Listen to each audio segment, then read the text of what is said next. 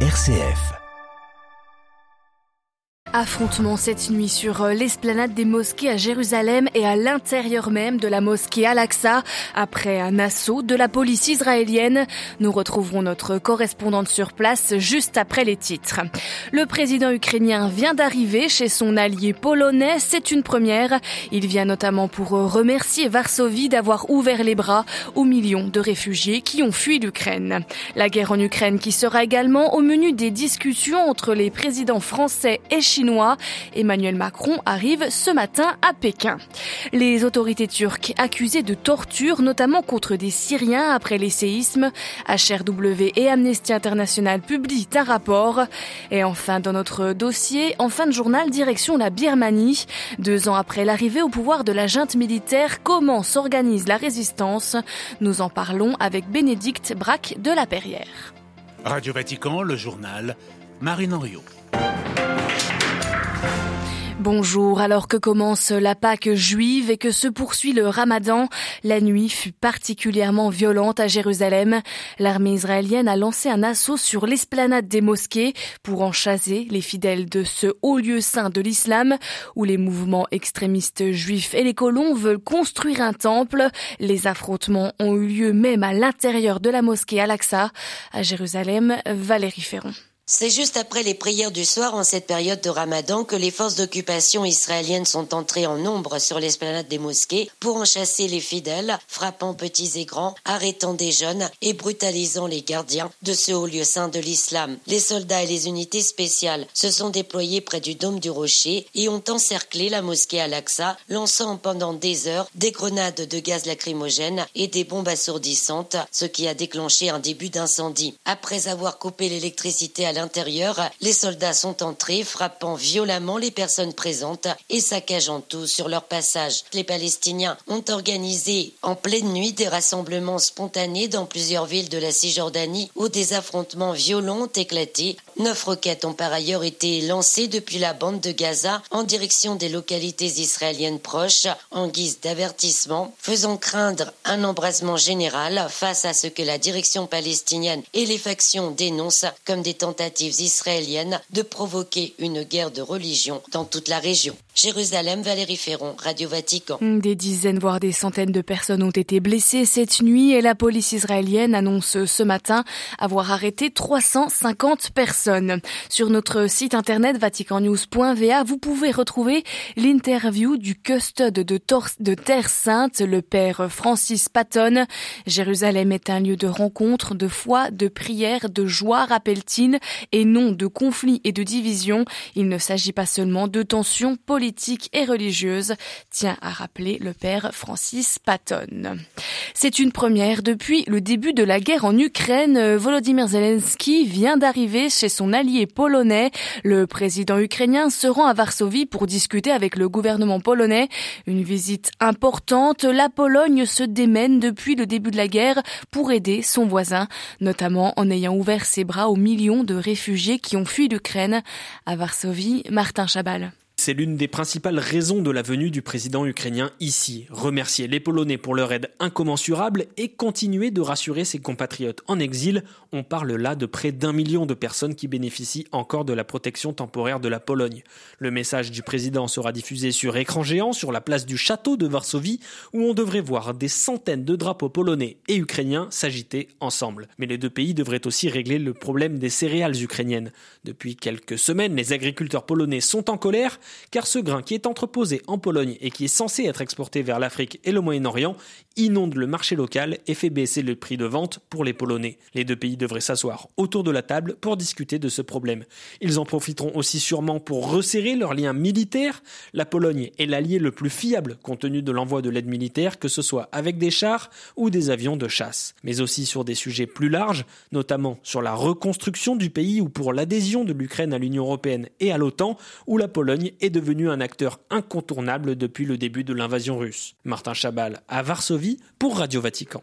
La guerre en Ukraine qui sera au menu des discussions entre Emmanuel Macron et le président chinois. Le président français est en route pour Pékin, arrivée prévue à 9h15 heure de Paris. C'est sa première visite depuis trois ans, très attendue côté chinois. Pékin espère convaincre la France du bien fondé de la position chinoise concernant la guerre en Ukraine, mais il espère aussi relancer les relations économiques avec l'Hexagone et plus largement avec l'Europe. 53 grands patrons français font partie de la délégation qui accompagne Emmanuel Macron en Chine. De gros contrats devraient être signés dès jeudi dans l'énergie, l'aéronautique et le développement durable. Les précisions depuis Pékin de Sébastien Lebelzik. La presse chinoise souligne surtout les difficultés auxquelles Emmanuel Macron doit faire face en France et écrit qu'il va chercher une forme de reconnaissance à Pékin. Dans ce contexte, la Chine pourrait alors choisir de flatter Emmanuel Macron et dérouler donc le tapis rouge au président français et à l'importante délégation de 53 grands patrons qui l'accompagnent. L'ambition de Pékin, c'est d'arriver aujourd'hui à enfoncer un coin entre l'Union européenne et les États-Unis, lesquels sont sa seule réelle préoccupation. Mais la France a considérablement sa stratégie chinoise comme l'Union européenne et elle est beaucoup plus sévère qu'auparavant. Xi Jinping pourrait donc mener une sorte d'opération séduction il passera d'ailleurs 6 ou 7 heures au total avec Emmanuel Macron pendant ses trois jours en Chine. C'est beaucoup. Il l'emmènera également vendredi à Canton, dans le sud du pays, pour un dîner privé. Canton, c'est une ville symbole des ambitions économiques et commerciales de la Chine, l'un des plus grands ports du pays, symbole de la mondialisation que souhaite incarner Pékin. Stéphane Pambrin à Pékin pour Radio Vatican. Et pendant ce temps, une autre rencontre attirera aussi les regards, celle entre Taïwan et les États-Unis. Kevin McCarthy, le président de la Chambre des représentants, reçoit aujourd'hui la présidente taïwanaise Tsai Ing-wen en Californie. Elle est arrivée hier soir à Los Angeles après une tournée diplomatique en Amérique centrale. Pékin s'est dit fermement opposé à cette nouvelle réunion États-Unis-Taïwan. En août dernier, Nancy Pelosi, la prédécesseur de Kevin McCarthy, s'était rendu à Taïwan, provoquant l'ire de Pékin qui avait réalisé des exercices militaires autour de l'île, les plus importants depuis 1990. Nouvelle négociation en Colombie entre le pouvoir et l'ELN, la dernière guérilla encore active du pays. Le gouvernement de Gustavo Petro fait du cessez-le-feu avec la guérilla d'extrême gauche une priorité. Des discussions mises à mal cependant avec l'embuscade tendue par l'ELN la semaine dernière dans laquelle sont morts neuf soldats colombiens. Les forces de l'ordre turques accusées de torture après les séismes dans un rapport rendu public ce matin, deux ONG de défense des droits de l'homme accusent les membres des forces de l'ordre en Turquie d'avoir commis des exactions dans les régions dévastées par le double séisme du 6 février qui a tué plus de 50 000 personnes. Amnesty International et HRW, Human Rights Watch, appellent le gouvernement turc à mener des enquêtes pour identifier et punir les responsables. À Istanbul, les précisions d'Anand Lower. Passage à tabac, détention arbitraire et même torture ayant entraîné la mort dans un cas. Dans ce rapport à charge présenté conjointement par Amnesty International et Human Rights Watch, les deux ONG de défense des droits humains dénoncent les agissements de certains policiers, gendarmes et soldats turcs dans les jours et semaines suivant les séismes du 6 février et l'impunité dont ils bénéficient. Les victimes, des personnes, parfois des réfugiés syriens, nombreux dans les régions touchées, soupçonnés de commettre des vols dans les décombres. Le rapport souligne que l'état d'urgence décrété juste après les séismes a pu être interprété, je cite, comme un permis de torturer, de maltraiter, voire de tuer en toute impunité. Parmi les 13 cas examinés, le rapport s'attarde notamment sur l'histoire très médiatisée en Turquie de deux frères qui auraient subi des séances de torture à la gendarmerie jusqu'à ce que l'un d'eux finisse par en mourir. Soulignant que la grande majorité des victimes d'abus ont renoncé à porter plainte, les deux ONG appellent les autorités turques à mener des enquêtes administratives approfondies et impartial sur tous les signalements reçus. À Istanbul, un joueur pour Radio Vatican. Les talibans interdisent désormais aux Afghanes de travailler pour les Nations Unies. Jusqu'ici, les employés afghanes de l'ONU n'avaient pas été empêchés d'exercer leur emploi.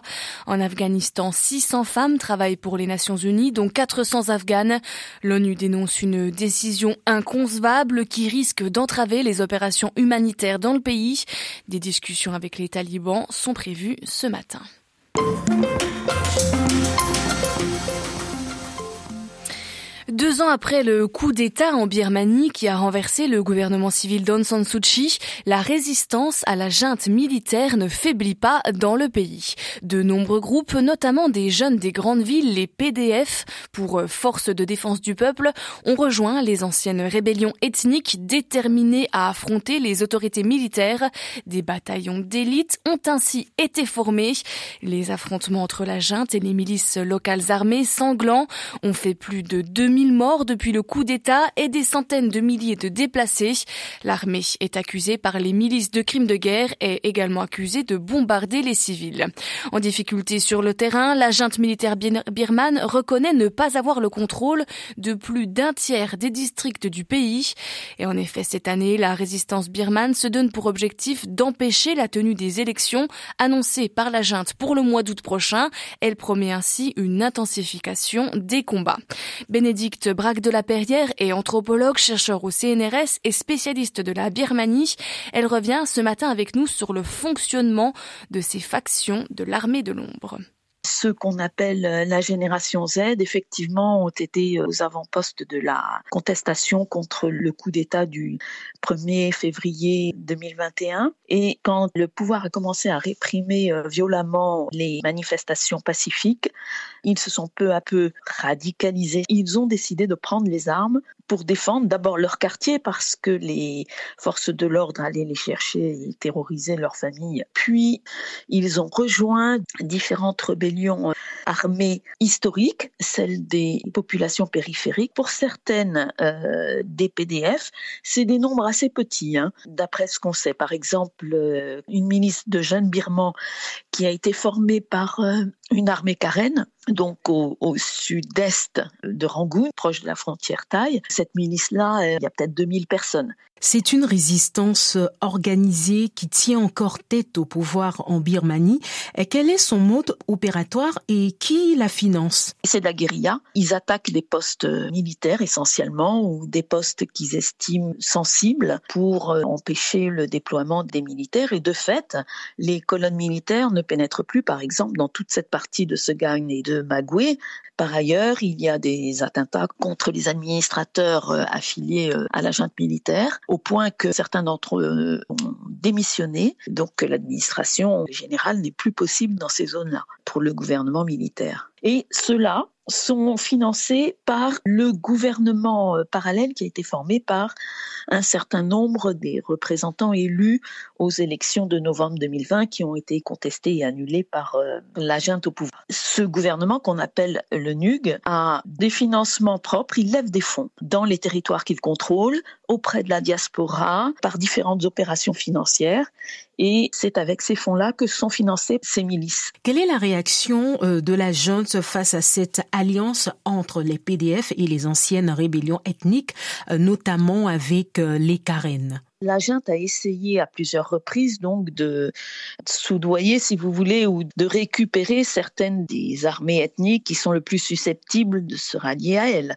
Ça a eu peu d'effets, mais enfin, il y a une partie quand même des armées ethniques qui n'est pas derrière le NUG. Ils ont fait mine de se rallier à la junte. Ils sont venus, par exemple, aux invitations de la junte pour euh, parler des prochaines élections, des, des, élections promises, mais qui pour le moment ne sont pas encore euh, envisageables, parce que la situation est trop euh, incertaine et dangereuse même. La tenue des élections serait dangereuse, mais il n'y a pas eu un succès très euh, net euh, de cette politique-là.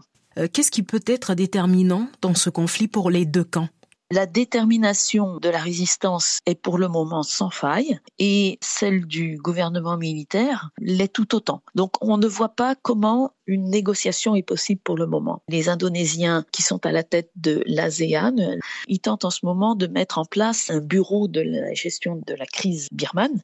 Puis il y a par ailleurs la position de la Chine. Elle soutient certaines rébellions armées dans le nord. Elle fournit en armes la militaire, mais sans doute moins que les Russes et d'une manière plus circonstanciée. Par contre, elle garde contact avec la militaire pour essayer d'assurer ses intérêts qui sont économiques qui sont assez importants et notamment euh, cette voie de communication avec l'océan Indien qui traverse la Birmanie pour arriver en Arakan. Hmm, voilà, interrogé par euh, Myriam Sandouno, Bénédicte Braque de la Perrière, anthropologue, chercheur au CNRS et spécialiste de la Birmanie, était ce matin l'invité de Radio Vatican.